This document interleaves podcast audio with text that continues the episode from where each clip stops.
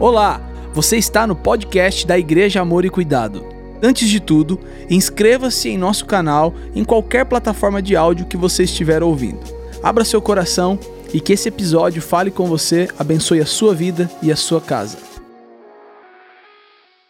Então vamos lá para a nossa mensagem. Você já ouviu que estamos numa série, vamos começar uma série de mensagens hoje, às terças-feiras, e essa série chama Amor Intencional. Nós vamos falar sobre o amor. Vamos ler aqui alguns versículos para introduzir? Leia junto comigo, por favor. 1 Coríntios capítulo 14, versículo 1. Está no telão aí ou não?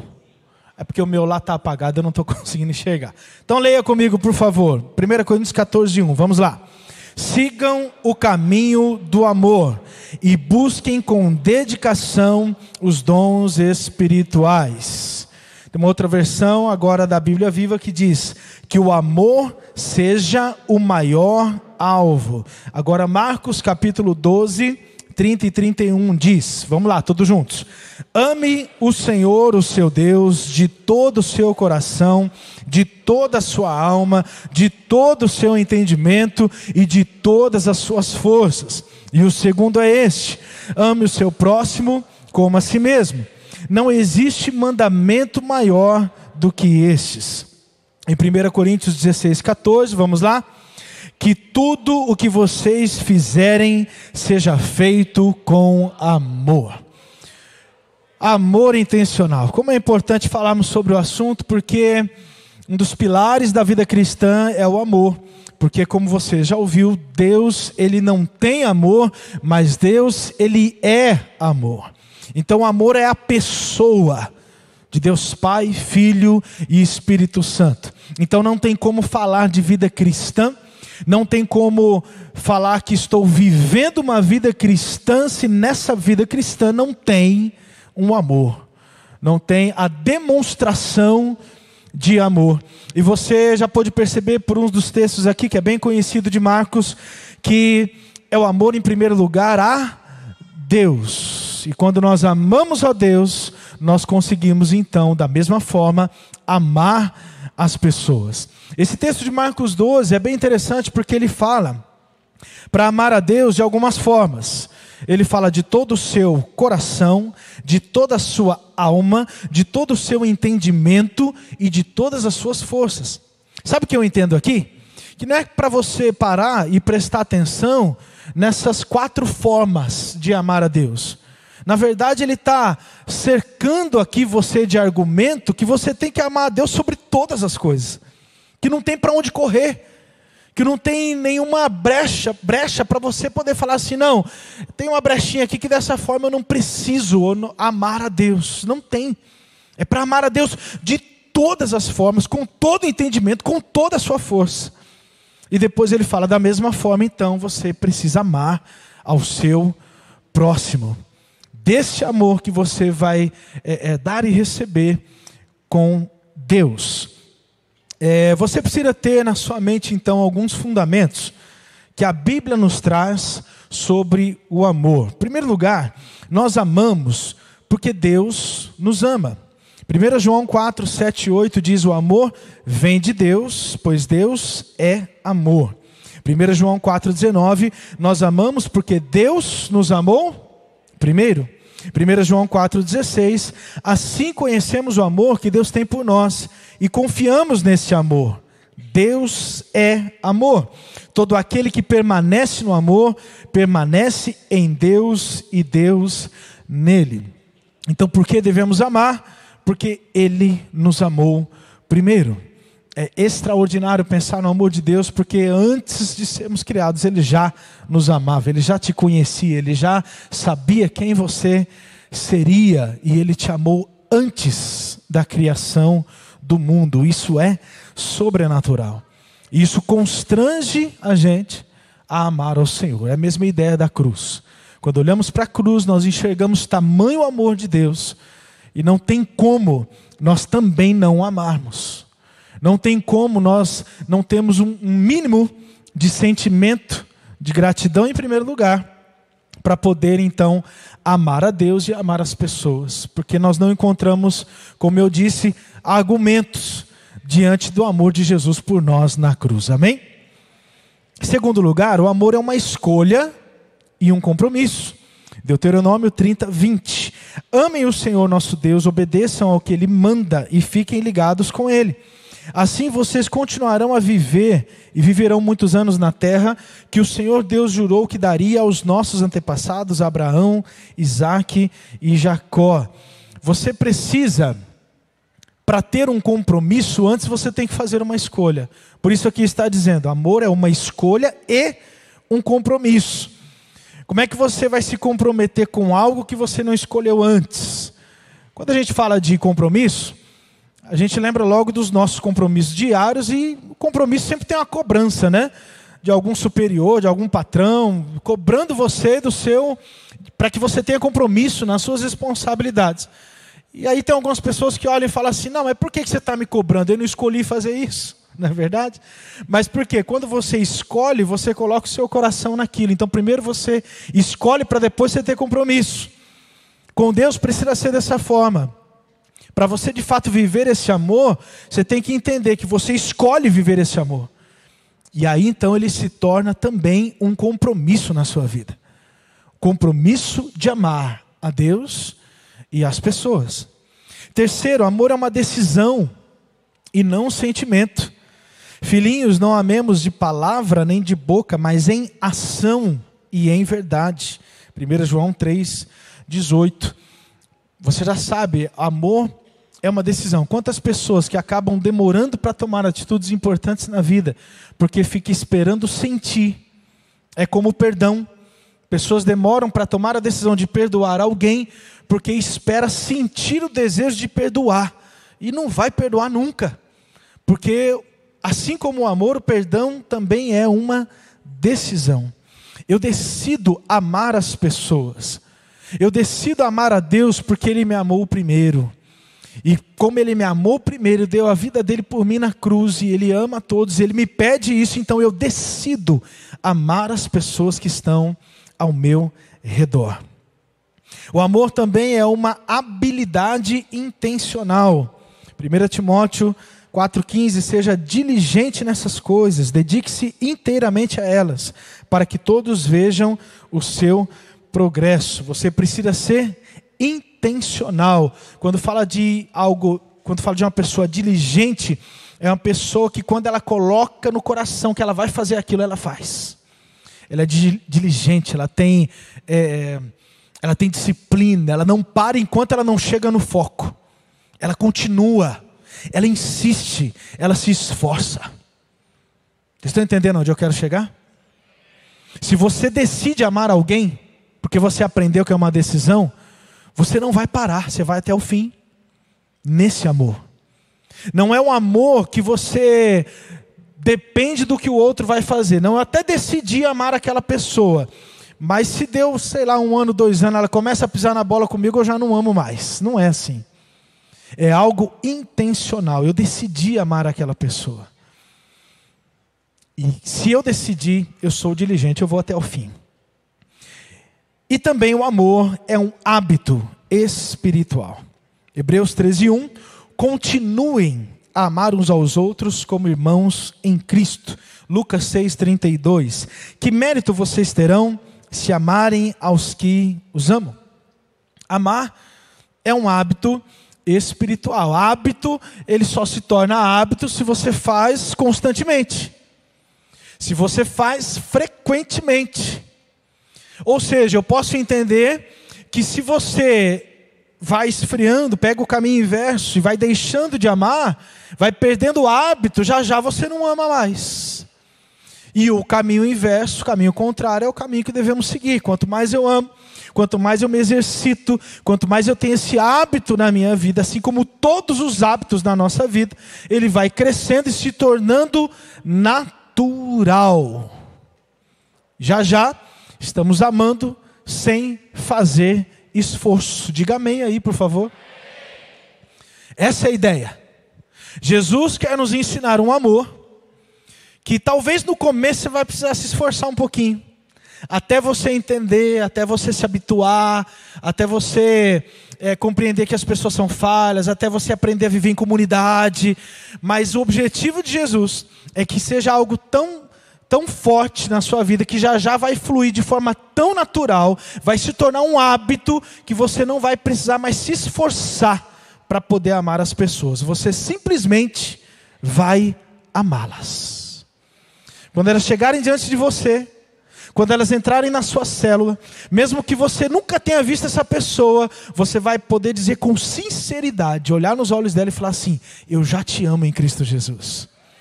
Porque isso vai passar a ser um hábito na sua vida, vai passar a ser algo natural. Esse é o amor que Deus quer nos ensinar, ele é a única base de relacionamentos saudáveis, é o amor de Deus. A mensagem de hoje, na verdade, aqui é só uma introdução.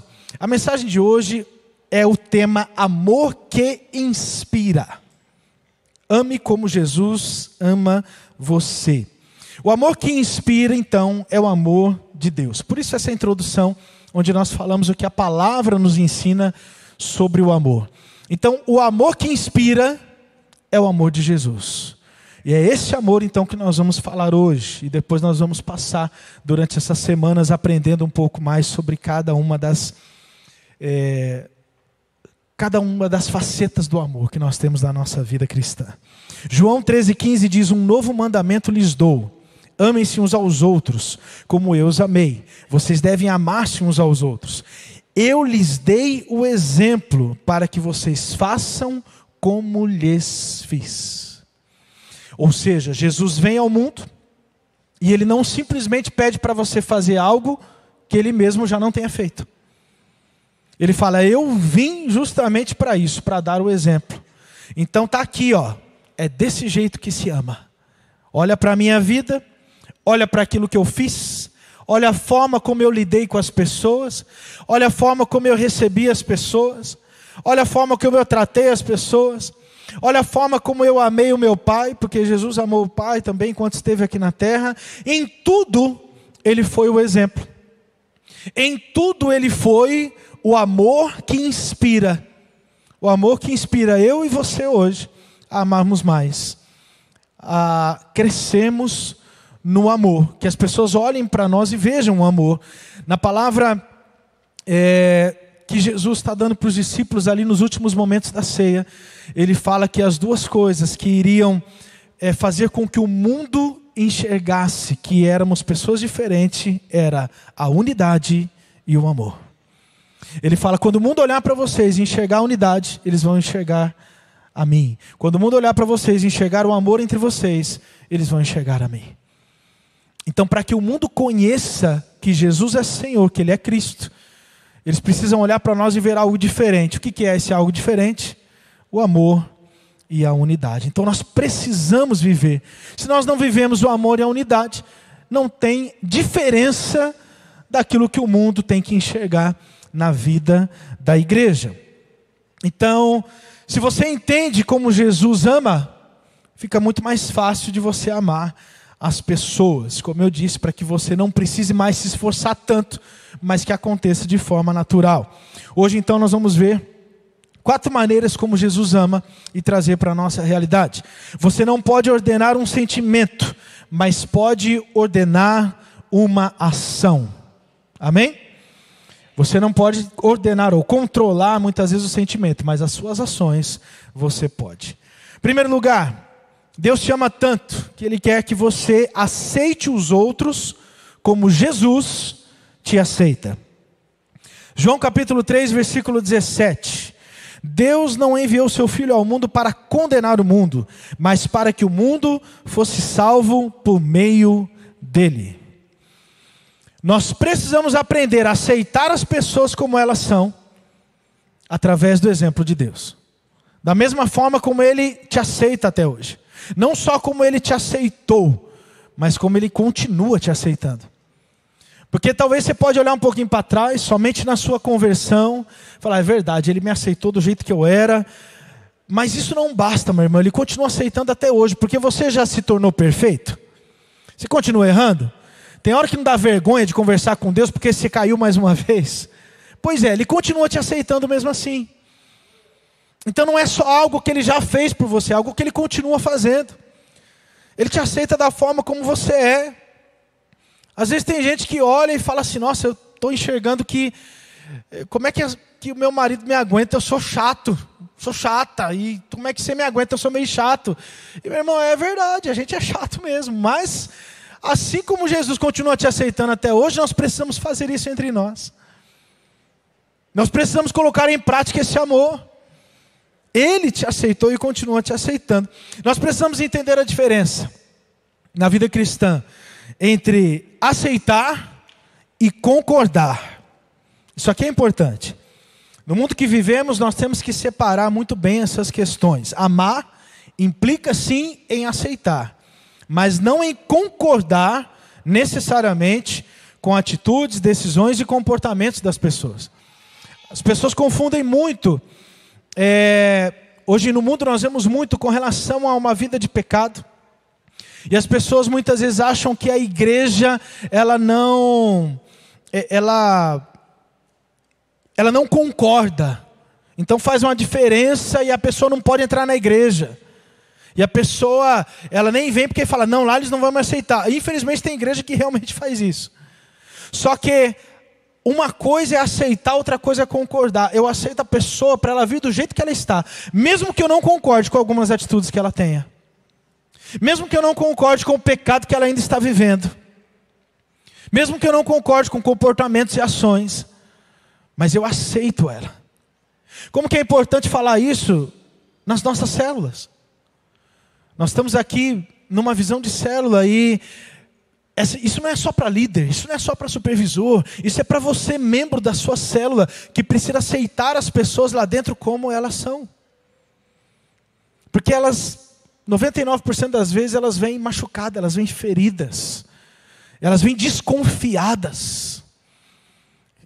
E talvez a forma como você vai recebê-las da primeira vez vai fazer a diferença se ela vai voltar ou se ela nunca mais vai voltar se ela vai conseguir enxergar nos seus olhos o amor de Cristo, se ela vai conseguir enxergar nos seus olhos algo diferente, não um amor da boca para fora, mas se ela vai conseguir enxergar em você o amor sincero, porque as pessoas conseguem enxergar isso, não só por aquilo que você fala, mas pelas suas ações, pelo seu olhar, a pessoa consegue enxergar se você está sendo sincero no seu amor.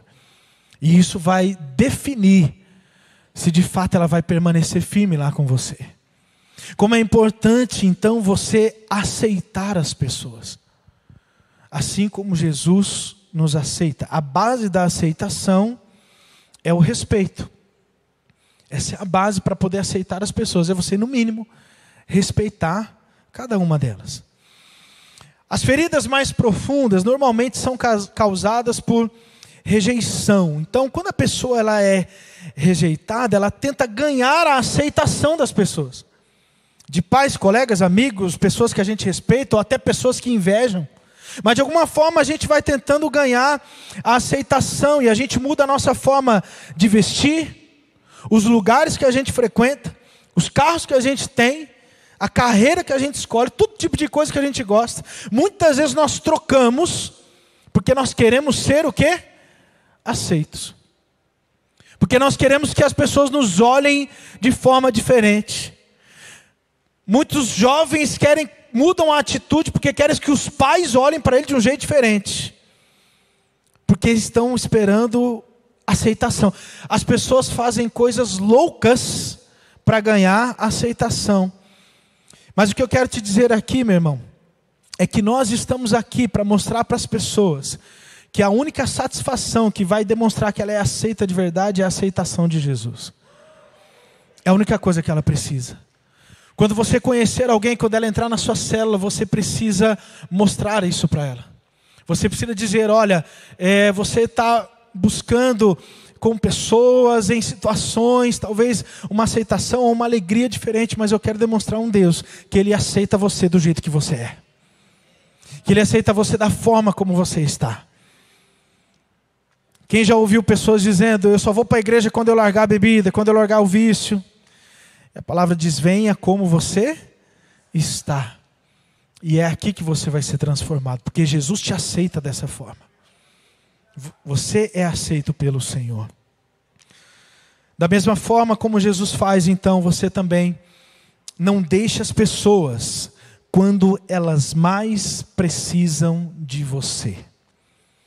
Isso aqui para a visão de célula é muito importante. Eu vou falar mais uma vez. Não abandone as pessoas quando elas mais precisam de você.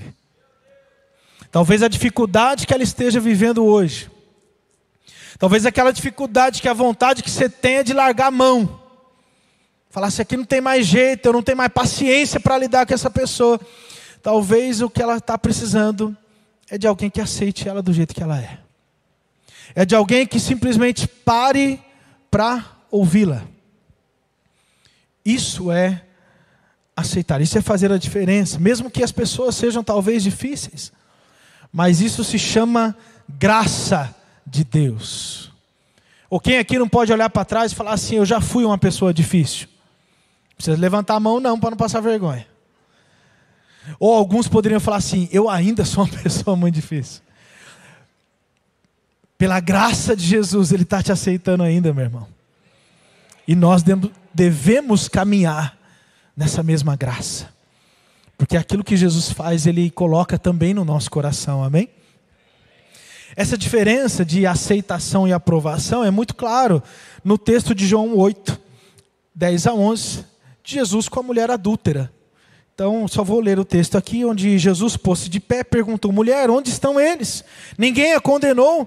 Ninguém, Senhor, disse ela. Então declarou: Eu também não a condeno. Agora vá e abandone sua vida de pecado. Aqui está a diferença bem clara. Olha, eu não te condeno, eu te aceito, mas a sua parte você tem que fazer. Você tem que abandonar o pecado. É a mesma coisa que nós temos que fazer. Nós aceitamos as pessoas, mas ao, mesmo tempo a gente fala a verdade. Ao mesmo tempo a gente olha nos olhos dela e fala: olha, mas isso aqui você precisa mudar. Isso aqui você precisa melhorar. Porque nisso também consiste o amor. É você conseguir amá-la dizendo a verdade não deixando de aceitar aquela pessoa. Devemos fazer a mesma coisa enquanto estamos aqui na terra. Romanos 15, 7. Portanto, aceitem-se uns aos outros, da mesma forma como Cristo os aceitou, a fim de que vocês glorifiquem a Deus. Não podemos tentar mudar as pessoas. Elas são ensinadas, inspiradas, treinadas, capacitadas, edificadas. Mas mudança, só o Espírito Santo de Deus. Amém? E às vezes nós falhamos e perdemos a paciência por conta disso. Porque ao invés de tentar inspirar e ensinar, estamos tentando mudá-las. A nossa parte não é essa. A nossa parte está a capacitação, a instrução, o ensino, o incentivo, a inspiração, mas a mudança mesmo é só o Espírito Santo de Deus. Então, quando entendemos qual é a nossa parte do processo e a parte de Deus do processo, a coisa vai funcionar. O amor aceita, diga amém. Segundo lugar, valorize os outros como Jesus te valoriza. Lucas 12, 6 e 7. Não se vendem cinco pardais por duas moedinhas? Contudo, nenhum deles é esquecido por Deus. Até os cabelos da cabeça de vocês estão todos contados. Não tenham medo, vocês valem mais do que muitos pardais. Quanto você acha que você vale? Para você mesmo, para sua empresa, para sua família, qual você acha que é o seu valor? Duas questões que demonstram o valor de algo aqui para nós. Para você saber o valor de alguma coisa, em primeiro lugar, você vai enxergar quem fez, quem é o Criador. O valor depende de quem fez. Você pegar duas pinturas, muito parecidas uma com a outra, você não viu ainda quem assinou, você está na dúvida de qual que é mais bonita. E aí você está pensando qual que você vai comprar. E aí, de repente, a hora que você vê quem assinou, uma está escrito Pablo Picasso. Na outra está escrito o João da esquina. Qual que você acha que vai valer mais? A do João? Só se for esse João aqui. Porque o valor é dado por aquele que assina. Irmão, a marca de Jesus, a assinatura de Jesus está no teu coração, meu irmão. Olha o tamanho do seu valor.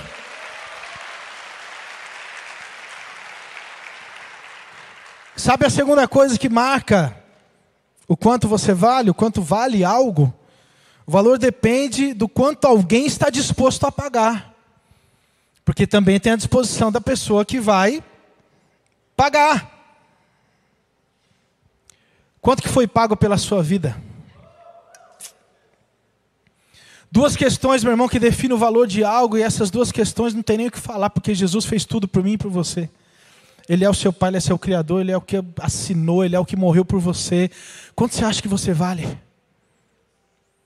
E da mesma forma que nós entendemos o quanto nós somos valiosos para o Senhor, nós temos que entender que a pessoa que está aí do seu lado vale a mesma coisa. Você precisa entender da mesma forma que a pessoa que você tem o privilégio de, nesse exato momento, às 21h17 dessa terça-feira, estar dentro de uma igreja, mas talvez nesse exato momento, às 21h17 dessa terça-feira, tem alguém que está lá na sarjeta e esse alguém diante de Deus tem o mesmo valor que você. E está esperando que um de nós aqui pregue o Evangelho, porque amanhã ela vai estar aqui junto com a gente. Porque amanhã ela vai ser um líder de célula, vai ser um multiplicador de célula em nome de Jesus. Tudo isso porque a cruz que prova o seu valor. Olha só o quanto Jesus te ama. Isaías 49, 15 e 16. Será que uma mãe pode esquecer do seu bebê que ainda mama e não ter compaixão do filho que gerou? Embora ela possa se esquecer, eu não me esquecerei de você. Veja, eu gravei você nas palmas das minhas mãos. Esse é o tanto que Jesus te ama. Por isso nós temos que valorizar todas as pessoas, porque Jesus assim o fez. Terceiro lugar, Perdoe aos outros como Jesus te perdoa. Lucas 6,37: Não julguem, vocês não serão julgados. Não condenem e não serão condenados. Perdoem e serão perdoados. Eu já dei uma faladinha rapidinho né, sobre o perdão, aqui é só para poder completar. Perdão também não é uma questão de sentimento, perdão também é uma decisão e não tem como fugir do exemplo maior de Jesus, porque é do perdão que ele nos deu que nós também perdoamos.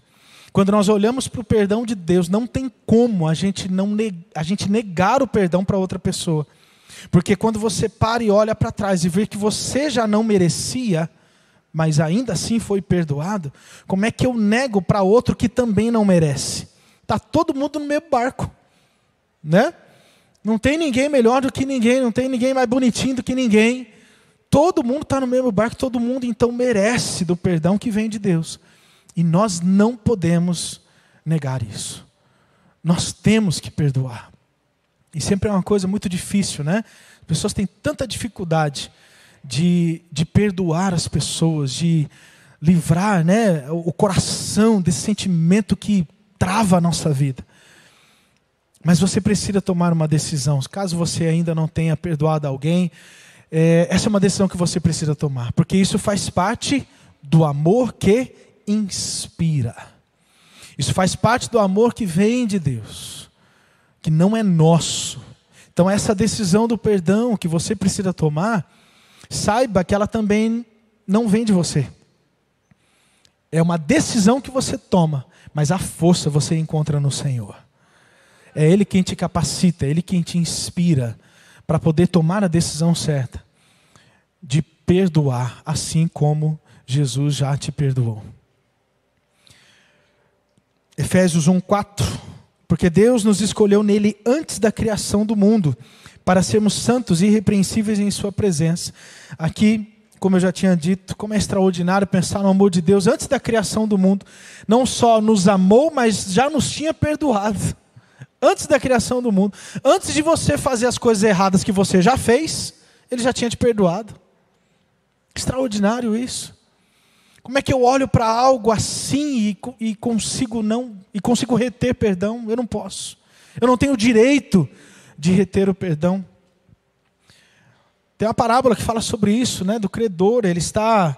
Tem alguém que está Ele está devendo para o rei, e quando ele chega, ele implora, ajoelha, pede, aí ele sai de lá perdoado. Uma dívida enorme. De repente ele sai daquele lugar e chega um que está devendo só um pouquinho de nada para ele, porque essa é a comparação certa. Essa é a comparação. Os nossos pecados diante de Deus são enormes, mas de repente vem alguém, porque um dia deu uma palavra maldada, ou porque ficou te devendo 100 reais, 200 reais, e aí você quer comparar o perdão que Deus te deu de toda a sua vida, você recebeu o perdão de Deus, mas não quer perdoar a pessoa, por uma dívida tão ínfima, perto daquilo que Jesus já te perdoou. E essa parábola ela acaba de um jeito muito sério, muito trágico, né? Porque fala que ele foi entregue aos verdugos, que aqui são demônios. É muito dura essa palavra, essa parábola aqui. Ela está dizendo que a falta de perdão, meu irmão, vai levar você para ser dominado por demônios. Isso é muito forte. Por isso nós não temos o direito de reter o perdão na nossa vida, amém? O amor oferece perdão. E quarto e último lugar, você precisa acreditar nas pessoas como Jesus acredita em você. Marcos 9, 21, 23, Jesus perguntou ao pai do menino há quanto tempo ele está assim? Desde a infância, respondeu ele, mas se podes fazer alguma coisa, tem compaixão de nós e ajuda-nos. Se podes, disse Jesus, tudo é possível aquele que crê. Jesus olha para ele e fala assim: deu uma risadinha, né? Mas se pode, você está falando, você está duvidando que eu posso fazer alguma coisa? É sério mesmo que eu estou ouvindo isso? Se posso? Não, você não está entendendo. Você não me conhece ainda. Tudo é possível aquele que crê. Talvez você está com dificuldade de acreditar em alguém. Talvez aos olhos humanos você já tenha falado: esse aqui não tem mais jeito, esse aqui é impossível, não dá para amar mais não. Mas é como se você estivesse olhando para Jesus, que está aqui do seu lado hoje, e estivesse olhando para Ele falando assim: se o Senhor pode fazer, Ele está olhando para você e está falando: se eu posso? Como assim se eu posso? Tudo é possível aquele que crê. Você precisa compartilhar de tudo aquilo que você tem recebido. E esse amor que inspira, o amor que vem dos céus, o amor que vem do alto, ele precisa tocar o seu coração de forma que você não consegue reter só para você. Você precisa compartilhar. Você precisa viver. Você precisa, com tudo isso, aceitar as pessoas como elas são. Até porque se você está aqui hoje, é porque alguém um dia acreditou em você. Senão você não estaria aqui. Da mesma forma, se alguém acreditou em você, você também precisa acreditar nas pessoas. Eu tenho certeza que muitos aqui, alguns até passando o olho a gente já identifica porque conhece a história. Eu tenho certeza que muitos aqui já passou por uma situação onde alguém um dia já olhou para você e falou que você não tinha mais jeito. Eu tenho certeza que tem alguns aqui que já passaram, alguns que eu conheço, inclusive. Então, se você já foi um dia parte desse time que alguém olhou para você e falou que não tinha mais jeito, agora, meu irmão, você tem que trazer mais um monte de improvável aí. Agora você tem que abrir seu coração e acreditar da mesma forma que as pessoas podem viver o melhor com Deus, baseado nesse amor. O amor está baseado na confiança. Fique de pé.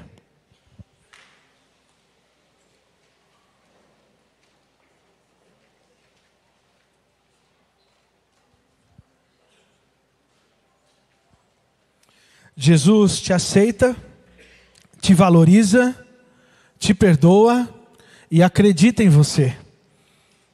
E se ele faz isso por você, então você tem que receber e viver esse amor, que da mesma forma aceita, valoriza, perdoa e acredita nas outras pessoas. Amém?